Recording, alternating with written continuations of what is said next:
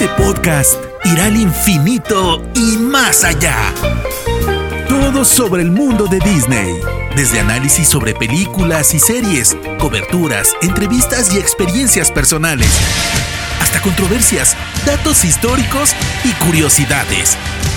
Esto es Experimento 626. Ohana significa familia. Con Diana Su. Bienvenidos y bienvenidas al episodio número 72 de Experimento 626. Yo soy Diana Su, como ya saben, me pueden encontrar en Twitter y en Instagram como arroba guion bajo Diana Su.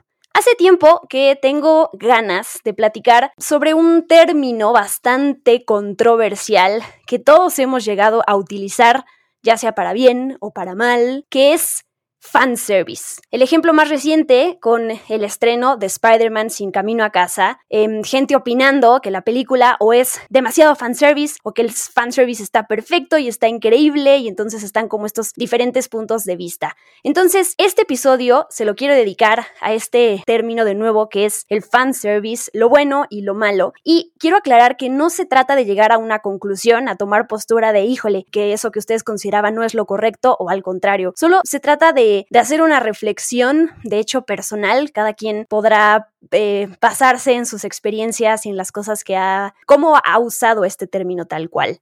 Y para ello invité a un amigo muy querido y colega del medio, que es Arturo Aguilar, para preguntarle su opinión sobre el tema. Antes que nada, para quienes no lo conozcan, quiero leer un par de sus credenciales, porque Arturo tiene un currículum enorme, hay que decirlo.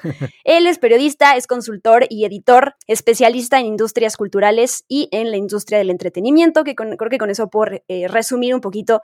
Eh, aquí van un par de datos más. Trabajas como la TAM Content Content Strategy and Trends Manager para el equipo de Culture and Trends en YouTube. También eres crítico, periodista de cine y medios en el programa de Así las Cosas de W Radio, en donde todos los jueves, ¿verdad? Estás, estás dando recomendaciones para ver. Así es. Así es. Y tienes un podcast que se llama Hablemos de Streaming, eh, muy cortito cada semana, en donde ya recomienda cosas concretas, ¿no? No es como que hable de la, de, como de la guía o de la cartelera en general, sino que tú ya eliges cosas muy puntuales que recomendar y entre muchas otras cosas que haces, es muy importante decir que nos pueden escuchar juntos en el podcast de Amazon Prime Video llamado Incluido con Prime. Así que bienvenido, gracias por estar aquí. Diana, son mil gracias por invitarme, la verdad. Como siempre, un gustazo platicar contigo.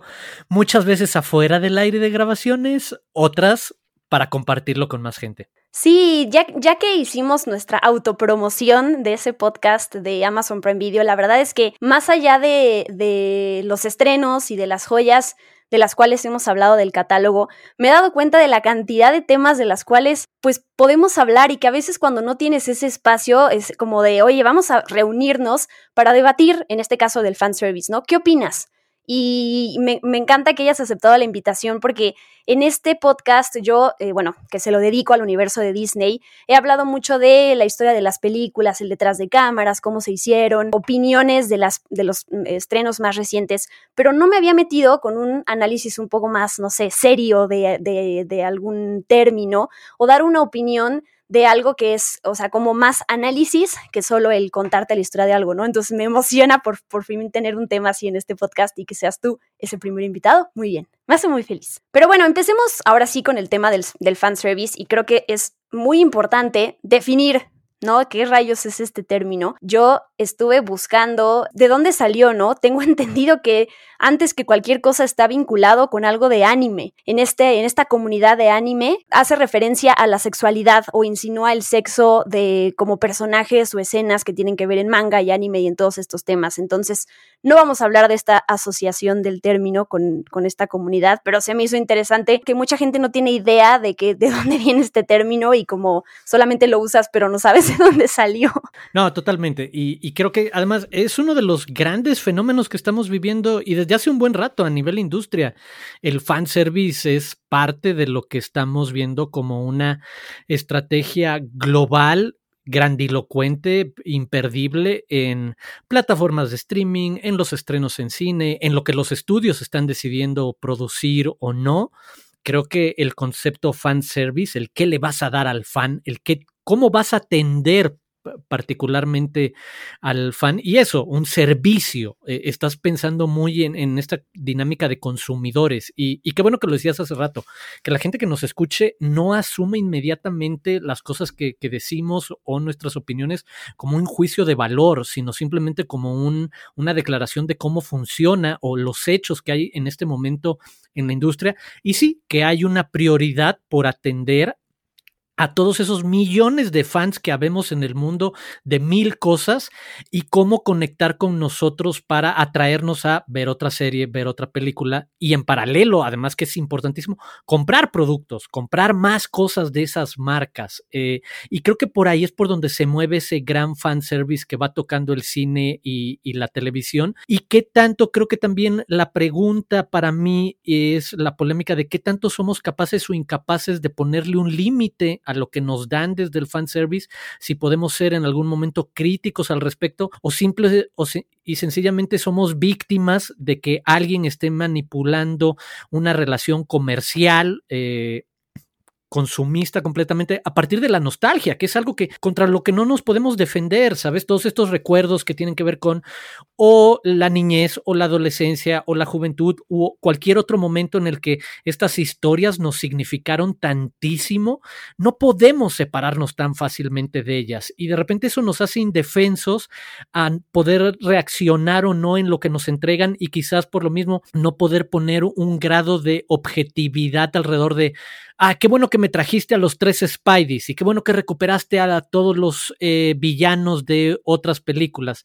Pero si me separo de esa parte de fan, ¿en verdad me entregaste un buen producto cinematográfico o solamente atendiste mi afán de fan, valga la redundancia y el juego de, de palabras, la cacofonía, este, o simplemente me estabas eh, manipulando de cierta forma para que compre un boleto, compre una playera, compre estampas, compre muchas otras cosas y lo demás te importa poco, porque de repente a mí también me preocupa la parte de no siento que en muchos casos, de nuevo, no crean que estamos generalizando y que esto pasa en todos, pero que de repente algunos de estos productos no hay una preocupación genuina por el fan, como en el de te quiero dar algo que te emocione y que te deje algo, solo lo quiero hacer porque detrás hay un potencial económico grosero, brutal, absolutamente. Entonces se mueve por esas líneas extrañas de, por supuesto que queremos ver cosas extensiones, lo platicamos tú y yo hace poco, con el caso, por ejemplo, de Boba Fett y, Star Wars, esta expansión del universo y de uno de los personajes que en la trilogía original siempre había quedado ahí como un referente interesante, que sabíamos que debía de haber una historia mucho más rica y compleja detrás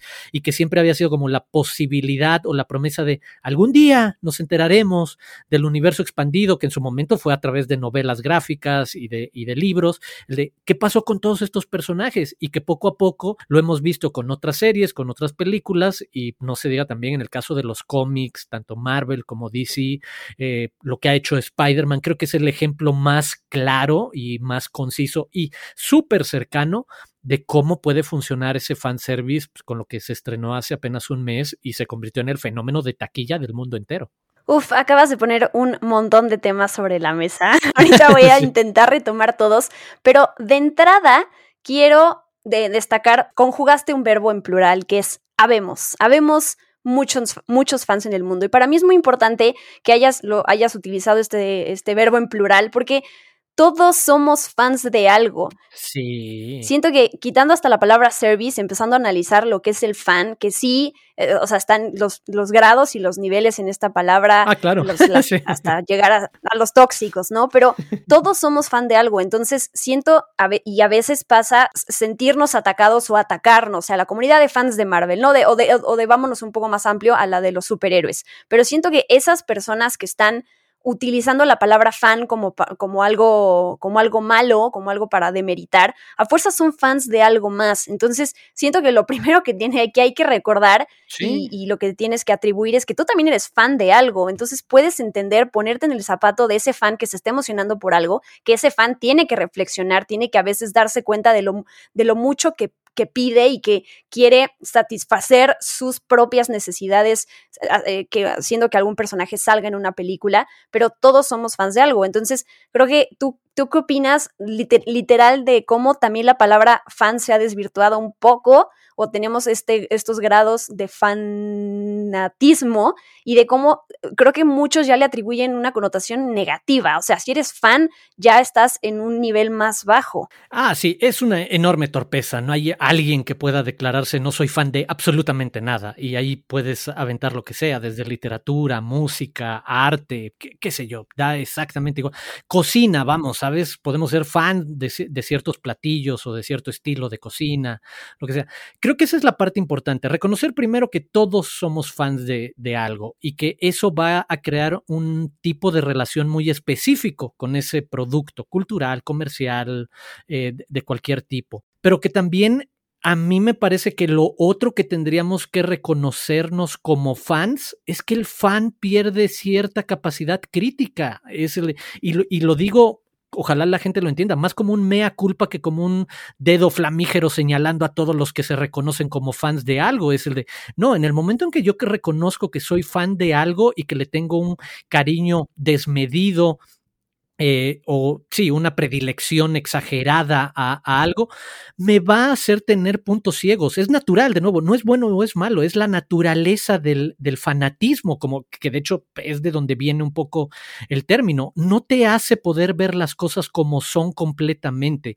Y creo que en esa parte de repente a mí me preocupa que hemos perdido la capacidad de, de ser autocríticos y de entender que tú lo decías al, principio ahorita, eh, la gente se siente atacada cuando alguien menciona algo sobre de lo que son fans y que digas el de, no, pues sabes qué, pues los superhéroes están súper sobrevalorados o hemos estado viendo los últimos 10 años exactamente la misma historia solo en formatos o con personajes distintos, pero es exactamente la, la misma historia pero ese problema de sentir que nos están atacando a nosotros, casi personalmente, porque tenemos una relación muy personal, intrínseca, profunda con, con estos productos, con estos personajes, con estas historias, y que nos hace creer que nos están atacando por decir, por, por alguien decir, no deberías de disfrutarlo tanto. Y creo que son dos conversaciones que van paralelas, el de, sí, emocionémonos como nos puede emocionar cualquier estreno o lanzamiento, pero qué tanto espacio queda para la conversación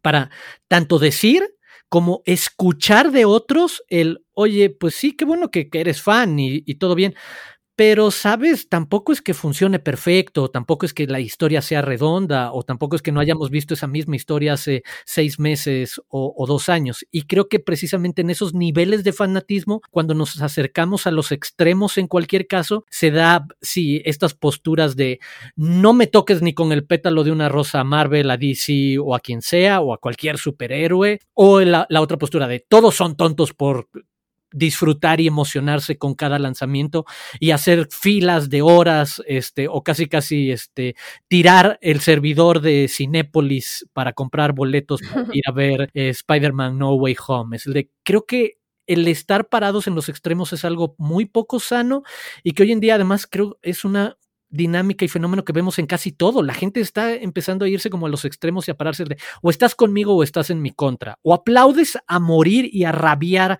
cada cosa que se presenta o, o estás en mi contra y eres el enemigo. Y creo que para bien y para mal el fanatismo nos pone en esa situación en la que es fácil de repente no ser capaces de admitir un poco de crítica respecto a las cosas que nos gustan. O sea, yo tengo un montón de grupos musicales, por ejemplo, que me gustan, pero de ahí al decir, cuando reconozco que soy fanático, sé que ahí todavía me puedo parar en un lugar de, de decir, pero estoy claro de que no son lo mejor, no son la mejor propuesta de música, ni son la banda más progresiva o más propositiva o quienes han inventado un género o han hecho cosas distintas, sabes, digo, inventando rápidamente como algo en la cabeza de alguna banda como Radiohead, que sabes que han hecho un punto y aparte, tanto a nivel de producción como musical y demás, el, oye, en una de esas yo soy fan de otras bandas que no han logrado hacer eso, pero sí puedo reconocer que hay niveles, que por más fan que sea yo de Morchiva o Massive Attack, es el de, hay muchos otros grupos que han hecho muchas otras cosas más complejas y más llenas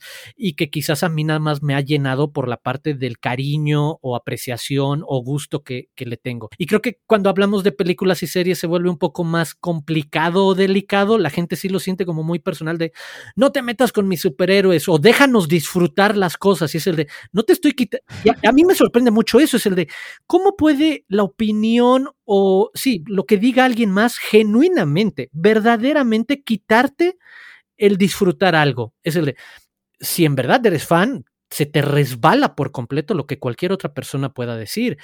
Creo que ahí lo que entra en conflicto es que en el fondo sabemos que quizás hay espacio para una crítica o para otra postura o para escuchar otras perspectivas, pero nuestro lado fan entra en conflicto y nos dice, no, no, no te dejes, no, dejemos no nos dejemos escuchar otra cosa y tratemos de convencer o dejemos fuera a cualquier persona que opine distinto de, cualquiera de estos fenómenos. Entonces me hace también como súper difícil porque nosotros mismos, por las circunstancias en las que vivimos, quisiéramos poder ser un poco más cuestionadores de lo que vemos, pero de nuevo, apelando a que todos estos eh, series y películas tocan base con nuestra nostalgia infantil o juvenil o de adolescente, híjole, sí es súper, súper complicado ponerle un poquito de distancia, ¿sabes? Como de madurez, de adultez y el de no, lo quieres abrazar y, vivir por completo, que de nuevo también hay una parte súper increíble de eso, pero que neguemos que hay otras versiones de verlo, es tan malo como decir el de, ah, son tontos los que lo disfrutan, es el de, no, hay algo increíble en emocionarte con una sala como si fueras un chavito de 14, 15 años al ver ciertas secuencias o ciertas películas, no le puedes quitar mérito o logro o, relevancia a ese tipo de experiencia, pero no puedes decir que es, de nuevo, o lo uno o lo otro. Y creo que el, cuando hablamos de fans, ahorita se está parando mucho en el de, ah, no, o somos todo o no es nada. Y es de, híjole, qué peligroso.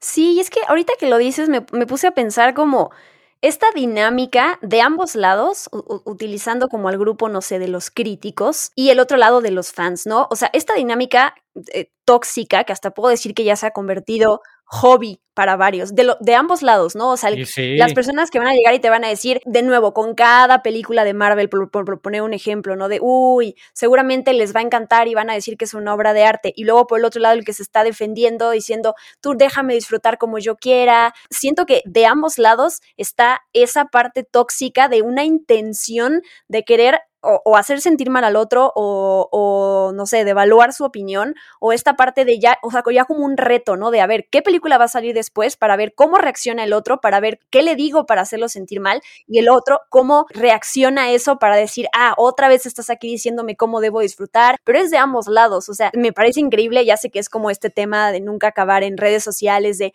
lo tóxico que es sobre todo Twitter, que me cae el 20 de que es de los dos lados cuando hay la intención de joder al otro, ¿sabes? O sea, de te quieras sentir mal. Es que e, es, exactamente lo que dices. Cuando tu preocupación está más en fastidiar la experiencia del otro, cualquiera que sea, el o, buscar que haya algo más, o buscar que, que, haya una perspectiva o conversación alrededor del cine de, oye, hay mucho más cine y creo que si me permites compartirte otras perspectivas o ideas o conceptos, tú también podrías subirte en esta ola y disfrutarlo de otra manera. Es muy distinto a querer sabotear la forma en la que tú lo disfrutas. O en reversa, el de, no, ustedes son unos amargados, ustedes no saben simplemente entretenerse. Es el de, oye, también se vale vivir esa parte, como todos nos podemos emocionar con cualquier tipo de, lanzamiento. Y creo que eh, para mí el interés está en la capacidad que podamos tener en ambos lados de alejarnos solo un poquito, de nuevo, sé solo un poquito de cualquier extremo, el estar dispuestos a escuchar a la otra parte, sea cual sea, a escuchar a la parte que dice, ¿a poco no está bien padre una sala completa que de repente estalla en gritos y casi en aplausos, porque lo hemos visto, en aplausos y porras en una escena. La verdad es que como experiencia hasta, y pongámonos tantito nerds, sociológica, antropológica, es fascinante ver que pasa eso. Y, y es imposible separarse a que tú mismo no reacciones y sientas algo cuando pasa, cuando sucede ese momento en la sala. Y qué bueno, pero también en el otro lado podría estar el de, oye, qué bueno sería en algún momento con todo y que a mí te, lo digo, no, me sorprende que alguien crea que con la opinión de un tercero puedes echar a perder realmente tu experiencia personal. Es de, creo que si sabes lo que te gusta, no importa lo que los demás opinen, vas a disfrutarlo bien, pero que en una de esas abras una pequeña rendija o ventana para ser capaz de escuchar de, bueno, si por cinco minutos apago el switch de fanático de hueso colorado a ultranza que no acepta ninguna opinión, sí puedo reconocer que hay desde vicios hasta abusos respecto al fanservice, precisamente lo que platicábamos al inicio de por dónde se mueven de repente las intenciones de los grandes estudios o las grandes marcas que están lanzando estos productos y decir, bueno, no todas las veces ha sido lo mejor hecho, es de que me la pasé increíble, sí, y eso nadie lo va a negar, nadie lo va a quitar, pero poder ser capaces de decir, sí, también se están aprovechando de nosotros, sí, también empezaron a ser redundantes o repetitivos en cómo nos cuentan ciertas historias, o, sabes, de repente hay un peso demasiado eh, fuerte alrededor de cumplir con ciertas cosas de las conversaciones de nuestra actualidad, ¿sabes? Como la corrección política y la inclusión y la diversidad, y de repente ves guiones o historias como Eternals en las que está increíble ver a un puñado de algo más que superhéroes de todos los colores y sabores, pero también en algún momento sientes que hay la mano de alguien que diseñó y definió todo para quedar muy bien al respecto. Es el de no se te escapa nada de diversidad sexual, eh, racial, eh, de, formación, etcétera, etcétera. Casi como el de, ay, no se siente tan natural. Y de nuevo, creo que estaría padre que como fans estuviéramos dispuestos a escuchar eso sin sentir que nos atacan o del otro lado, que fuéramos capaces también de decirlo sin ese ánimo de, ah, eres un imbécil si disfrutaste Eternals, es el de, no, pásala súper bien, pero de nuevo, cuando tú decidas y si tú decides que tengamos otro tipo de conversación sobre cine, más allá de nada más esa película o de ese universo del que eres fan, podrías aceptar que hay algunos puntos que merecen otro tipo de reflexión de, oye, yo también me siento un poco desgastado de los tal cual de los últimos 20 años de lo que Star Wars ha hecho conmigo desde que regresó con la segunda trilogía y de cómo echó a perder recuerdos y luego trató de arreglarlos y luego los medio mejoró y cada vez iba más en caída hasta que de repente llega de Mandalorian y que es como una réplica a, lo primero que habíamos visto del universo Star Wars, lo sientes mucho más cercano, pero también no puedo negar que, y creo que tú y yo estamos parados en ese mismo lugar, somos fanáticos absolutos de Yoda y de, de Grogu, de su especie, digamos, y cuando vimos aparecer exacto, a, Baby Yoda, como lo conocen muchos en The Mandalorian, fue el gran momento de esa serie y fue quizás una de las grandes razones para no soltarla, junto con que, de nuevo, recuperaba como esta tonalidad de western y de película hecha más tradicionalmente y sin tantos efectos especiales. Eh, pero no podía dejar de sentir el de, ay, utilizaste como una muleta para apoyarte en algo que sabías contra lo que no me podía defender. La aparición de Baby Yoda es, no hay manera que metamos las manos. Y de repente me, me pregunto de, híjole, gracias por darme ese fan service, pero es el de qué hubiera pasado si no te apoyabas en eso y tratabas de hacer una historia completamente nueva u original, como en su momento me lo presentaste cuando lanzaste la primera trilogía y cuando hiciste algunos otros ejercicios en la tercera trilogía hacia dónde ibas a, llevar a los nuevos personajes y el drama o el conflicto que podía haber entre Rey y este y el personaje de Adam Driver y, demás pero e, es eso, o sea, yo, yo pienso mucho en, en Baby Yoda y cómo de repente se aprovechan de que no podamos este, meter las manos respecto a ciertos recuerdos. Híjole, sí, antes de, de, seguir con el tema, quiero tomar estas recomendaciones que tú hiciste, tal como recomendaciones para la gente, por si les sirve como, como ejercicio a la hora de, en este caso, la película de Spider-Man. Como tú bien dices, eh, y es algo que a mí me consta, es nadie puede arruinar tu experiencia, ni siquiera, ni siquiera para mí con spoilers, porque en este caso en específico todos sabíamos que iban a salir los tres Spider-Mans, ¿no? Era algo como claro. obvio, así al 99.9, pero bueno, siempre está como ese porcentaje que dices, puede ser que no. Pero aún así, con todo y spoilers, siento que tienes que estar muy seguro de que nadie te puede arruinar porque la manera en que tú reaccionas en, en vivo, en ese momento en el cine, es única y es, es intransferible, es una cosa tuya. Pero sí se me hace muy importante que mm, eh, si escuchas las recomendaciones de alguien más o, la opinión en este caso es, no te lo tomes personal, o sea, nadie está agrediéndote, o sea, no, no es tu película. Y, la otra es, algo vas a aprender, a lo mejor si esa persona dice es horrible, no la vayas a ver, yo creo que tomas de ahí lo que te sirve, ¿no? A lo mejor esta persona habló sobre eh, una película que tenía que ver con esto que ibas a hacer, o tú pensabas que era muy original la, la trama, la historia de la película y te das cuenta a partir de la opinión de alguien más que en realidad eso ya se hizo en otra película. Entonces, algo aprendes de escuchar las opiniones de los demás y también creo que la palabra es siendo inteligente, o sea, sabiendo que de nuevo hay intenciones que vienen literal a querer hacerte sentir mal, pero si tú estás Ah, sí. como muy tranquilo, algo tomas y también, sabes, Sí. te alejas de esa gente que ya, o sea, ya está tan asociada con el odio Marvel y odio Disney, que también dices, bueno, tampoco se trata de ser el más tolerante y escucho todo y empático, o sea, también ah, sab- saber, hay un momento en que pones tú, tus límites, ¿no? Pero yo sí justo quiero hacer esta recomendación de hagan el ejercicio sin necesidad de sentirse, sentirlo algo personal. Con esta definición que estamos armando de fanservice, que digo para resumirla, es como este material que se mete en una obra intencionalmente para complacer a los fans de esa propiedad intelectual, ¿no? Y entonces, pues es también darle al fan, eh, hacerlo sentir escuchado y visto, ¿no? Es en este, en- este caso, por ejemplo, las distribuidoras diciéndote, yo te escucho, yo sé lo que quieres ver en la película y a veces te lo voy a dar.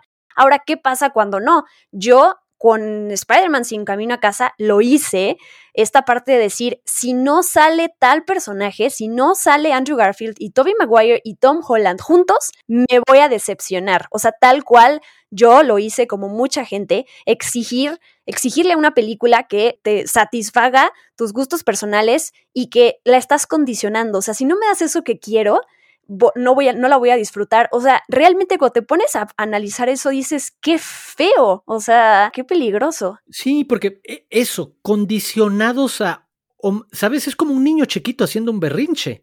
O me das lo que quiero exactamente o no lo puedo disfrutar. Y es el oye, en serio, no podemos regresar al concepto súper básico de al final del día es la obra de arte o la obra así a secas de alguien más. Y por lo tanto es su perspectiva y su historia y su forma de abordar las cosas, que es casi imposible que se apegue al 100% a lo que tú podrías tener de expectativa o a lo que podrías preferir simplemente. Y que no estemos ni siquiera dispuestos a, bueno, ¿sabes qué? Qué bueno que hay estas pequeñas diferencias, qué bueno que hay alguien poniendo otras cosas. eh, y, y, híjole, es que me quedé pensando ahorita en, lo- que en lo que decías de qué, qué tanto estamos dispuestos a escuchar algo distinto, a esta apertura. Y de los dos lados es la apertura a no querer fastidiar, porque eso es también a mí lo que me choca, el querer fastidiar la experiencia de alguien, porque sabemos que hay un montón de, entre comillas, colegas que tratan de hacer eso. Y es el de, no se trata de jugar por ahí, es como dices, provocar al de, oiga, de nuevo, todo bien, pero si quieres ver desde mi experiencia y por el cine y series que había visto, esta historia ya la había yo visto y la había visto aquí, con estos elementos y con esta dinámica. Igual te interesa verla para ver qué tanto se parece o no y podemos discutir, pero entonces, de nuevo, te estoy queriendo aportar algo, estoy tratando de abrir un poco las cosas. Y del otro lado, lo que decías, tener la apertura a querer escuchar algo y eso, saber cerrar cuando el de, ah, si nada más quieres echar a perder y echarle mierda y basura a las cosas, pues ni te escucho, ¿sabes? Y, y al final del día es el de, ¿por qué tendría que cambiar mi experiencia a lo que alguien opine? Creo que le das al clavo cuando lo de, con todo y que todos sabíamos lo que iba a pasar o lo que muy probablemente iba a pasar con, con Spider-Man sin camino a casa, eso no le quitó un ápice de sorpresa y emoción al momento en que ya lo viste materializado en la pantalla. Es pero que puedas convivir y que puedas mezclar esa experiencia con el, ah, bueno, estoy dispuesto a escuchar a alguien tener una opinión un poco distinta o complementaria y, decirme el de, ah, bueno, mira, para mí esto no es tan nuevo. Es el de, de nuevo, no te estoy atacando a ti, solo estoy dando como un referente. Creo que eso al final no, nos haría vivirlo de una manera un poco más rica y regresando al punto que decías, nos haría también consumidores un poco más exigentes, porque creo que no es lo más sano ser ese niño chiquito que solo espera que le den lo que pide y, y como carta de Santa Claus o de los Reyes Magos de, ah, no, a mí me los pones a los tres juntos y a los tres a pelear contra fulano o no me gusta. Es el de, oye, pues tampoco es que sea tan a la carta, que de repente el problema parece que los estudios están queriendo ser cada, cada vez más eso, de cuál es la película que pueda quedar bien y satisfacer a la mayor cantidad de gente posible, sin tomar, y, y eso conlleva el no tomar riesgos, porque riesgos lleva en una de esas que no satisfagas o no conectes con cierta eh, audiencia o público, y ahorita es como el de, no, no, no, dejar satisfechos a la mayor cantidad de gente posible, ¿no? No los vayamos a hacer sentir mal, démosle todo lo que pidan, es el de, ¿en serio creemos que como espectadores es bueno que nos atiendan así y, y de nuevo entro en, eh, entro en el conflicto del fan natural de sí, una parte de mí quiere que eso pase, que me den exactamente lo que pido, pero de nuevo no nos conviene dar un pasito atrás y decir, híjole, quizás no es tan bueno que nos den todo lo que pidamos. Sí, eso totalmente y además, o sea, como de nuevo la reflexión personal, o sea, esta parte de saber hasta qué punto, eh, o sea, te estás autosegando, si se dice así, autosegando a ciertas cosas y que no puedes tener una opinión eh, más allá de lo que tú quieres ver. De regreso al, eh, al ejemplo de Spider-Man sin camino a casa, porque es reciente y porque yo la disfruté como loca, o sea, lloré, me emocioné, grité, eh, no me paré de la butaca, pero porque no le voy a tapar al de atrás. Pero la verdad es que sí lo disfruté muchísimo. Y aún así, me pasó cuando hice un episodio de este podcast y hablé de la película, me di, me di eh, cuenta de cosas, como por ejemplo, quedé fascinada. Entonces, el sabor de boca que me deja la película es muy buen sabor de boca. Pero cuando empecé a revisitar punto por punto los, no sé, los elementos que conforman la película, como por ejemplo el guion, me quedé pensando que hay un montón de huecos. Pero ¿qué pasa? Que como, o sea, estoy cegada justamente porque me encantó lo que me dieron como fanservice, que ya no le doy tanta importancia a eso. Y cuando, creo que cuando te das cuenta, eh, ya estás un paso adelante, ¿no? O sea, no es como que también digas, no, si la película no funciona porque tiene huecos, entonces la película es un, es terrible. No, yo, de nuevo, la disfruté demasiado, pero empecé a también eh, pensar, no sé, esto del guion, ¿no? O qué pasa también con esta gran interpretación que hace Tom Holland, porque la verdad es que tiene un momento específico en la película que demuestra por qué es un gran actor, más allá de que es fan de los superhéroes y de su personaje. Eh, no importa tanto, porque lo que importa es esta reunión de los tres Spider-Mans. Entonces, cuando me di cuenta de cómo yo justo caí también en eso. Dije, cuando te pasa a ti y cuando quieres, eso ya es el primer paso para darse cuenta de estas cosas. Y eso no quita que sigas disfrutando la película, ¿no? Total, totalmente. Creo que le das al clavo. el de, no hay manera que cancele esa experiencia maravillosa y superlativa que tuviste en la, en la sala. Pero sí es un paso adelante el tener esa capacidad de decir, ah, claro, no fue perfecta. De nuevo, no decir no fue perfecta no le quita nada a la emoción que viviste y, al recuerdo y, y a la película pero sí te deja dar un pasito hacia ser capaces de ver las cosas desde varias perspectivas al mismo tiempo. Y, y ahorita decías, las incongruencias que tenemos todos, y eso es parte de nuestra naturaleza humana, el, el de repente decir, uy, esto es lo máximo, me divertí como nunca había imaginado en la vida, pero cuando me tomé cinco minutos para platicar y preparar algo sobre cómo está armado el guion, es el de, oye, qué manera de desaprovechar la historia de varios villanos que regresaron, que aparecen casi casi, digo, aquí voy a exagerar, 30 segundos para ver que estaban ahí, pero después nunca continuaron con por qué los regresaron o por qué los retomaron, nada más querías ver un rostro familiar y es el de, ah, bueno, pues sí, ¿sabes? Tampoco es que amarraste bien todas las historias o tampoco es que tengan como unas consecuencias directas todas las historias, pero que seamos capaces de tener esas dos conversaciones en paralelo, se me hace lo más sano. No te quita lo uno de lo otro, el poder ser un poco más críticos o, o cuestionar un poco más lo, lo que vivimos o cómo funciona ese guion no le va a quitar nada al poder disfrutar y emocionarnos como fan la, otra parte, pero parece que mucha gente estuviera interesada en casarse con una de las dos ideas y que en el momento en que, como tú dices, se asoma cualquier pequeño resquicio de esto no es perfecto, quieres cerrar filas y solo te quieres rodear de gente que opine esto es perfecto y no tiene ningún detalle y ese de en serio, pero no nos hace bien ni como fans, creo. E, e, e, esa parte y, y, me remite un poco, y aquí sí quizás sea la parte un poco más ruda para todos los fans allá afuera, o sea, todos nosotros, de nuevo en plural, es el de, ¿en serio somos tan incapaces de escuchar que algo no es perfecto porque nos gusta? Es el de, en verdad me parece que es una actitud que la mayoría de nosotros tuvimos cuando teníamos entre 12 y 15 años.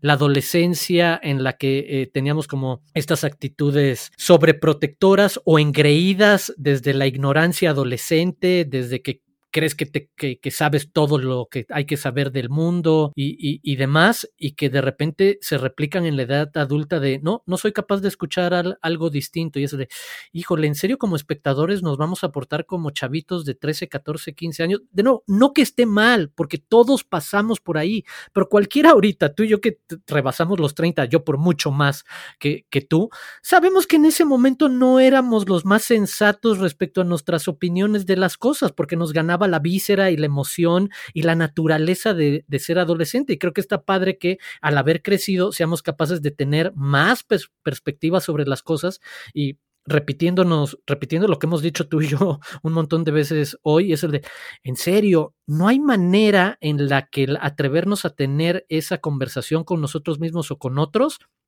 le quite algo a nuestra experiencia de fan. Otro ejemplo, y ahorita ya voy a pasar a, otros, otras películas porque ya no me quiero enfocar en Spider-Man, pero un medio que es The Indian Express, que me crucé con su opinión sobre Spider-Man, esta última película, y la comparaba con Sexto Sentido y voy a decir en qué sentido. Ellos ponían el final de sexto sentido de que estuvo muerto todo el tiempo es en última instancia innecesario porque, esto dicen ellos, Shyamalan ya había logrado atraernos con una historia conmovedora sobre una relación tensa entre padres e hijos. El giro no completa la película, simplemente la complementa, que es diferente. Entonces ellos preguntaban al final de su crítica, ah, pregúntense ustedes, lectores, ¿no? Si sexto sentido eh, funcionaba sin el ese último giro de que estuvo muerto todo el tiempo, Spider-Man sin camino a casa realmente se sostiene si no, hubiera, si no hubiéramos tenido las escenas de Andrew Garfield y eh, Tobey Maguire? Y la respuesta es no.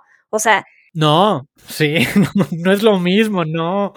No es lo mismo. Y podemos estar de acuerdo con que sexto sentido o no necesitara ese final, lo que sea, ¿no? El punto es como esa otra opinión que además, claro, si yo hubiera leído el título de la, de, la eh, crítica de la película de este medio, que, que sabes que no va a hablar bien de Spider-Man, que va a criticar muchas cosas, pero te metes a leerlo, a lo mejor pues, tú sabes que disfrutaste y enloqueciste con la película, pero si puedes responder a una pregunta que ellos hacen y darles la razón, eh, dices como, órale, ok, entiendo como este ejercicio de cómo funciona el leer otra cosa que te va a aportar, pues analizar diferente las películas. Yo, tú sí eres un crítico de cine, yo no me considero crítica de cine, yo opino, reseño, como, como le quieran llamar, pero eso también tampoco... Yo prefiero decir que hacemos divulgación cinematográfica. Ok. Ah, es que también la palabra crítica es otra que tiene también una connotación negativa. Una connotación ya muy extraña y negativa, exacto. A mí me parece más que hacemos como lo que hacen los periodistas de ciencia, divulgación, es el de haces una suerte de traducción de lo que alguien más propone, estudia, plantea. Me, gusta. Y, tratas de entender a, a, quién busca, a quién busca conectar, con quién busca platicar, qué busca hacernos sentir.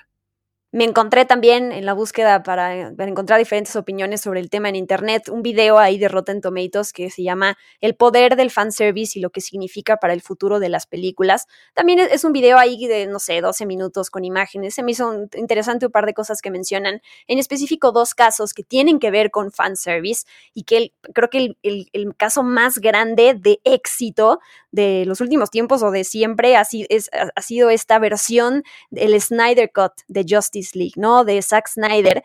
Sí, esta campaña de, que la gente hizo para que, que lanzaran la versión del director y que lo lograron, o sea, Release the Snyder Cut. Sí, o sea, con hashtags y con tweets y con todo ese tipo de cosas. O sea, realmente Eh, si te pones a pensar el, poder que tuvo eso, o por ejemplo cuando salió esta versión, la primera versión de Sonic en la película de justo de este personaje de videojuegos que tenía una apariencia que no tenía nada que ver con los videojuegos y entonces... Ay, sí, cierto.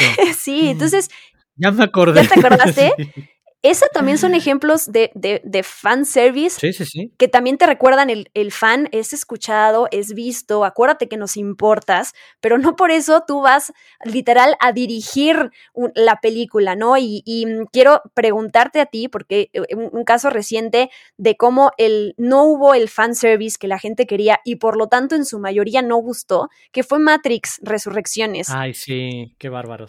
sí, cierto, tienes toda la razón, es un súper buen ejemplo y creo que es es eso, es a mí me gustó por eso, porque no se dedicaron a tratar de contestar lo que yo quería o de presentarme lo que yo quería, sino que hicieron su trabajo, el de proponer una nueva reapropiación o perspectiva de la historia, incluso, ¿sabes?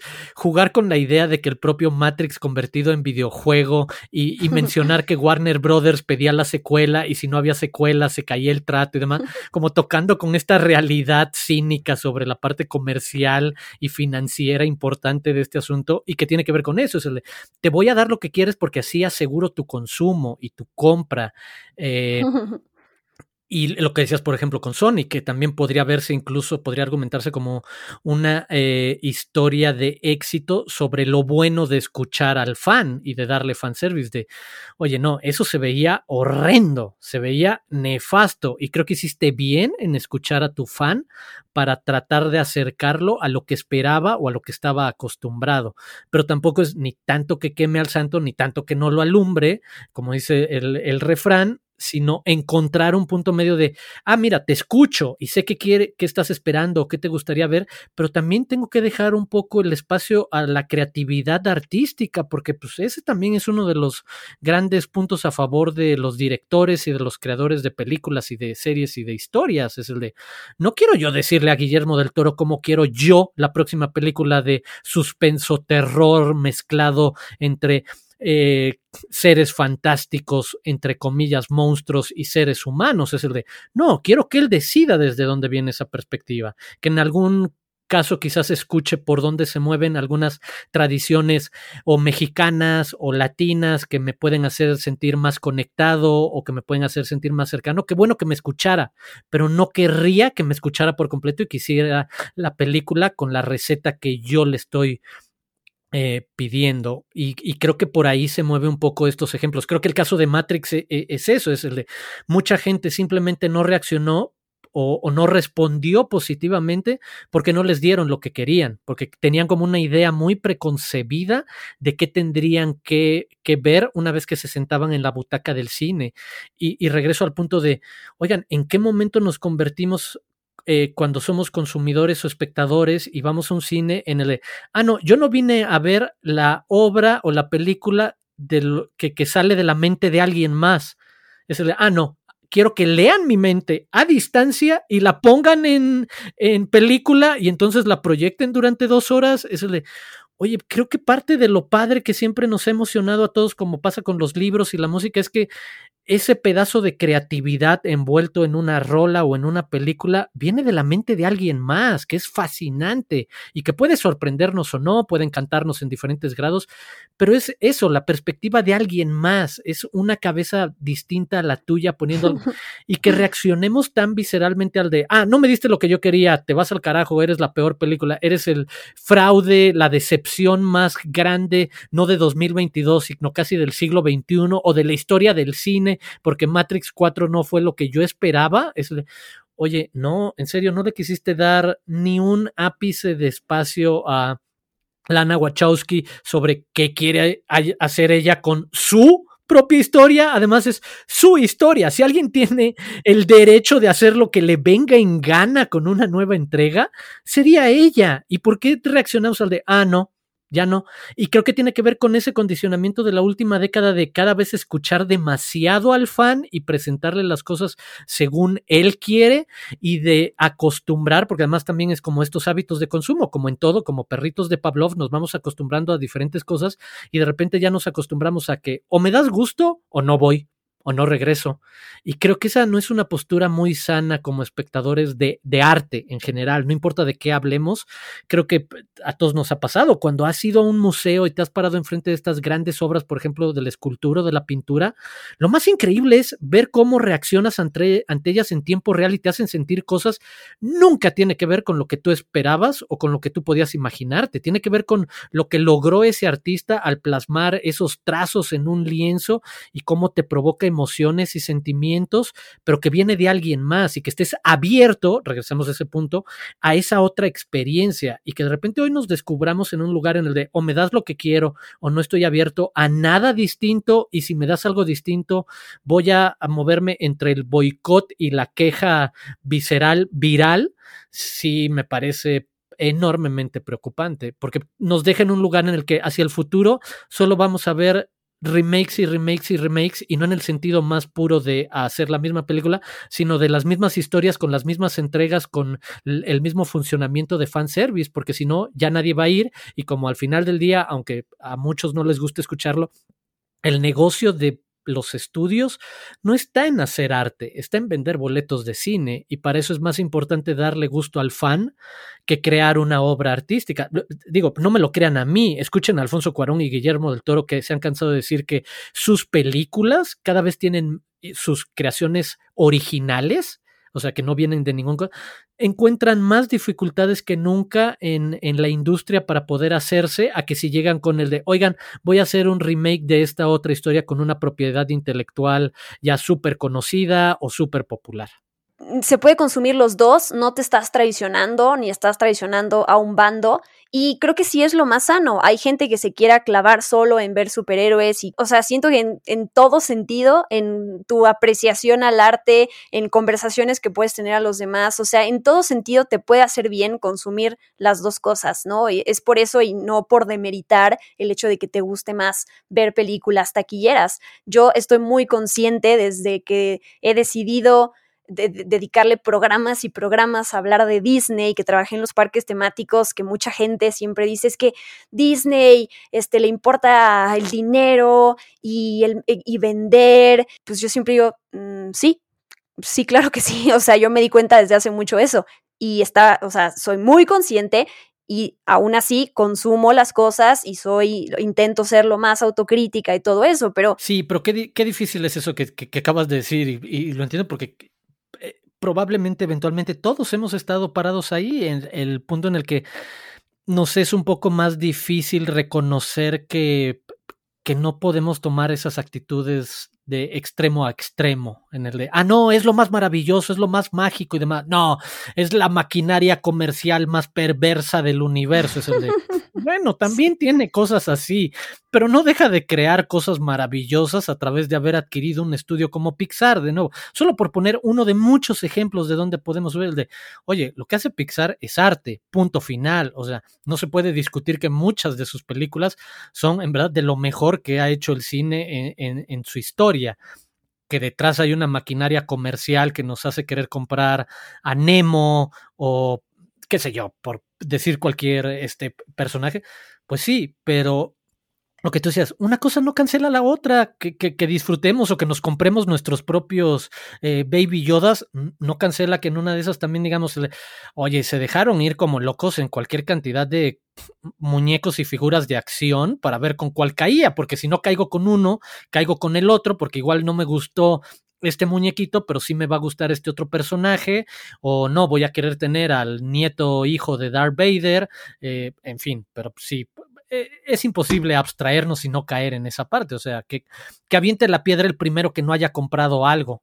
Esta reflexión de fanservice que también le podemos llamar easter eggs o guiños o referencias. Las películas de Pixar están llenas de easter eggs y me voy mucho más atrás. Eh, Gone with the Wind, ¿no? O sea, esta película de 1939 que se adapta de la novela de, de 1936 y que ya con esto, con eso de que sea una adaptación, en la película meten de repente guiños a la novela que qué va a hacer que el fan, fan, fan que conoce la obra original va a alegrarse y va a decir, ay, wow, aquí me están hablando a mí porque entendí ese guiño, pero no la, o sea, no la narrativa completa de la película está construida, o sea, literal, a base de, de, de fanservice. Entonces, estoy no, no quiero comparar Gone with the Wind o con Spider-Man No Way Home, pero a lo que voy es como esta parte de hay, hay momentos en donde te puedes dejar ir, o sea, eh, como decías tú, estas reacciones en el cine de grita y llora es lo máximo, simplemente no, o sea, no, no pierdas tu autocrítica, esa es como mi, mi, mi palabra importante de esta reflexión. El, el fanservice como tal no, no es malo ni bueno con mesura creo que el ejemplo que das de lo que el viento se llevó es perfecto porque sabemos que eso lo podemos llevar a todos. O sea, ahorita pensando en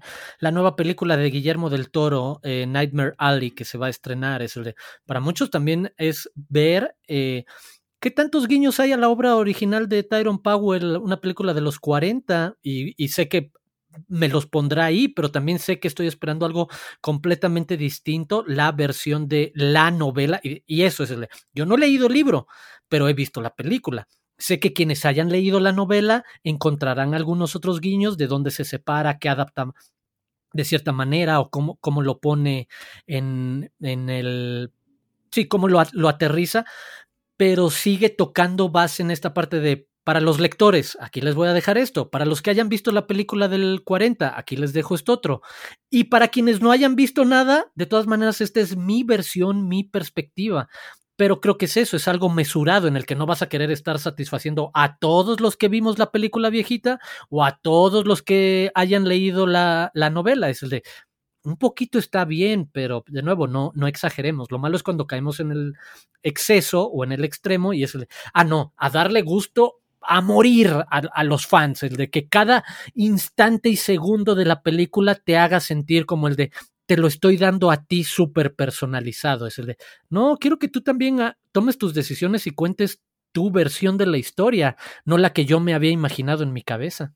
Sí, y ya para cerrar, una última cosa que te quería preguntar, eh, que tiene que ver con este tipo de comentarios de Martin Scorsese o recientemente de Ridley Scott con su película de, del último duelo, que a mí ah, es de mis favoritas del año pasado, que le fue terriblemente mal en taquilla y que él también sacó ahí un comentario que decía más o menos que era culpa de los millennials, millennials, ¿no? Entonces, ese tipo de, de conjeturas y de esos comentarios que justo demeritan, ¿no? E, estas franquicias y lo que sea, siento yo que es como el ejemplo de eh, tener la apertura de escuchar lo que el otro quiere decir, aunque en este caso te esté atacando a ti por ser millennial o por ser fan de Marvel o por consumir estas películas y estas franquicias taquilleras, escucharlos porque hay algo atrás que están queriendo decir, o sea, no te tomes personal, pero algo están queriendo decir detrás de la industria en este caso, ¿no? De cómo se ha volcado la industria y algo le puedes aprender al por qué están diciendo, a qué se están refiriendo, checar cómo estaba la industria, no sé, hace tiempo y cómo las películas eh, con guiones originales eran mucho más apoyadas que hoy en día, ¿no? Entonces, cuando entiendes como esa parte de, oye, estoy escuchando a este porque además, eh, no sé, consumo el cine de Martin Scorsese y me encanta, pero se mete con mi manera de opinar de una película y entonces ya me está agrediendo, es no, es por dónde lo está diciendo y que es lo mismo que veníamos comentando acá, que es saber qué tomar del comentario y también justo decir qué estás queriendo decir, qué estás pidiéndole al público y qué estás opinando de, desde los cómo ha cambiado la manera de hacer cine, ¿no? O de consumir cine. Pero justo te quería preguntar sobre estos comentarios, ¿tú cómo ves? Híjole, este, estoy de acuerdo con ellos, pero es eso, es entender de dónde viene y de quién viene, además. El, si alguien tiene el derecho para señalar cuestiones sobre la historia del cine, no nada más por lo que ha hecho como director de cine, sino como un gran preservador de, cine y como un divulgador cinéfilo. Escuchar a Martin Scorsese hablar de películas es fascinante. Deja tú ver sus películas. Escucharlo a él hablar de otras películas es increíble. Y creo que tiene que ver con eso, con tratar de provocar en el mejor sentido para quienes han visto un cierto perfil y que además las cifras no mienten. Cada vez son menos películas las que se llevan casi toda la atención. La mayoría de esas películas responden a un perfil parecido, limitado dentro del cine de acción y superhéroes. Y decir, oye, en mi experiencia como uno de los grandes directores de la historia del cine, como uno de los grandes estudiosos de la historia del cine, en este arte puedes encontrar muchas más cosas. En otro momento te era mucho más sencillo que las descubrieras o las encontraras, pero hoy en día y de nuevo, nuestro comportamiento como audiencias hacia solo estas películas están haciendo que incluso las películas de los Scorsese, de los del Toro, de los Ridley Scott, cada vez se encuentren más dificultades para llegar a una audiencia o simplemente para estrenar en cines. Y es el de, híjole, no debería de preocuparnos o hasta encabronarnos un poco que no podamos ver, que no podamos tener nosotros la elección de ver esas películas en cine si así nos diera la gana y que alguien venga y nos diga, oigan, hay más cine que eso, no lo deberíamos de tomar como mal, sino como real. O sea, si alguien a mí me dice, oye, yo leo cierto tipo de libros y me gustan muchísimo. Pero si alguien viene y me dice, oye, hay más libros, hay mucha más literatura y quizás te interesaría descubrir otra parte que lo puede complementar o que te puede hacer verlo desde otra perspectiva y ver cómo esto es como un gran hilo que se ha ido transformando y que lo que vemos hoy en día pues viene de algo que pasó hace 20 años y 40 y casi cualquier director que entrevistes, incluidos todos los que están involucrados en las grandes franquicias de de Marvel o de, DC, te van a acabar hablando de alguno de estos cineastas clásicos de los 70, 60, 50 o, hacia atrás y decir, oye, estoy dispuesto a escuchar que hay algo más y quizás si me llamo amante del cine o cinéfilo, pues querré descubrir un poco más de, de ese arte y estar eso, dispuesto a escuchar una opinión y después de escucharla, entender de dónde viene, de esa provocación de, qué bueno que disfrutes esas películas, pero en serio, a menos de que me digas que viste más de 20 o 30 películas durante el año y que hubo una diversidad temática, el promedio de taquilla nacional, eh, por ejemplo, en los últimos años, a través de las cifras de Canacine y Cine, nos recuerdan que el promedio de visitas al año en México es de dos.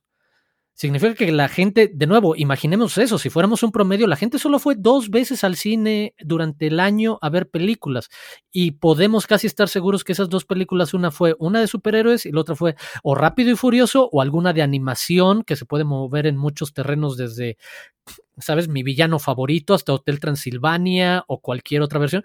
Pero de nuevo, si solo viste dos películas o tres películas y dos o las tres fueron de la misma línea de acción superhéroes que alguien venga y te digan, oigan, hay más cine, oigan, ustedes están acostumbrados a solo ver unas cuantas películas, deberían de ver otras cosas que creo que también la elección de palabras de Ridley Scott es la peor, eh, echarle la culpa a los millennials de que no hayan visto su película, aunque sea muy buena, pero tiene algo de razón, es el de también el millennial está muy acostumbrado y de nuevo, esto no lo digo desde una perspectiva eh, personal, sino desde lo que las cifras y las estadísticas nos indican las visitas están concentradas en muy pocas películas que se llevan estos mega récords, pero poco van a ver algo distinto. Y ahí sí es donde muchísimas otras historias se ven afectadas porque ya no hay nadie que se interese un poco en verlas. Entonces, cuando de repente llegan los Scorseses y los Scotts a levantar la voz y decir, oigan, ¿qué les pasa? Pues no, no se salen de ver Spidey y Rápidos y Furiosos y los Avengers y a los Eternals y ahí muere. El de,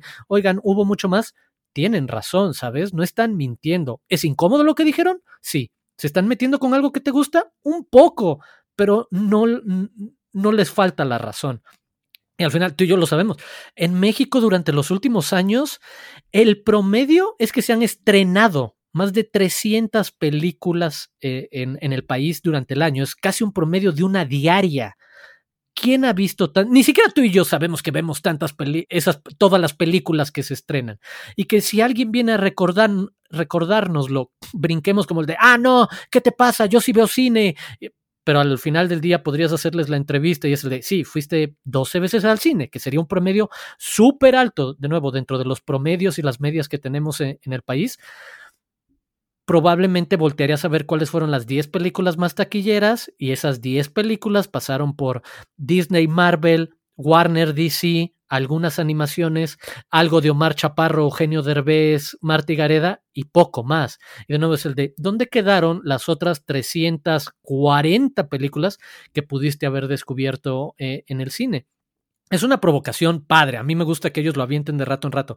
Lo malo es, regreso a lo que decía hace rato, es si estás en una postura medio adolescente, no vas a escuchar. O sea, te vas a encerrar en ti mismo y en tu grupo y en los que piensan igual que tú y vas a decir, pinches viejitos amargados que no entienden nada y que no saben disfrutar distinto y es el de, pues sí, pero en una de esas tú, adolescente este, cerrado, no estás dispuesto a aceptar que hay mucho más de lo que tú crees que hay. Y de nuevo, lo, lo digo como alguien que en su adolescencia debió de haber dicho muchas idioteces como esas en su momento, de creer que, no, yo sé lo que es este arte o este, estos libros o este tipo de literatura es lo mejor, es el de, con lo poco que había leído o visto, desde esa ignorancia y desde la certeza y certidumbre que te da la adolescencia, pues lo dices con la voz en alto y casi hasta levantando el pecho, pero eso no te da la razón. Y eventualmente uno aprende a decirle, ah, sí, me equivoqué y, ¿sabes? No, no tenía razón, no pasa nada. Sería bueno que ya en la edad adulta, cuando se meten con nuestras películas de las que somos fans, fuéramos capaces de aceptar el de, oye, sí, de repente estamos viendo como más de lo mismo, que nos gusta muchísimo, no está mal que haya mucho de, de eso, pero también no está súper bien que sea solo eso. Entonces, pues sí, Ridley y Marty tienen razón. no sabes cómo te agradezco esta plática y este tiempo. Di tus redes sociales o donde quieras que la gente te, te pueda escuchar y ver y leer. En, incluido con Prime. Todos los jueves nos pueden escuchar y en arroba Aguilar Arturo ahí comparto lo, lo, que hacemos y lo que publicamos. Y no, y muchas gracias por la invitación, Diana Su. No, espero que la hayas pasado muy bien. Sí, sí, sí. Y muchas gracias a toda la gente que se quedó hasta el final de este episodio escuchándonos. Nos encantará saber su opinión sobre este tema. Siempre da para una segunda conversación, así que ya veremos qué, qué más podemos, de qué más podemos hablar, porque hay muchos temas. Tú mencionaste nostalgia. Pues nada, espero que hayan disfrutado este episodio. Todos los episodios de este podcast están en las plataformas de podcasting, en Spotify, en Amazon Music, en Apple Podcast y demás. Yo soy Diana Su, arroba guion bajo Diana Su, y me despido. Nos escuchamos la próxima semana. Bye bye. Esto fue Experimento 626 con Diana Su. Gracias por acompañarnos. Los esperamos en el próximo episodio. Hakuna Matata.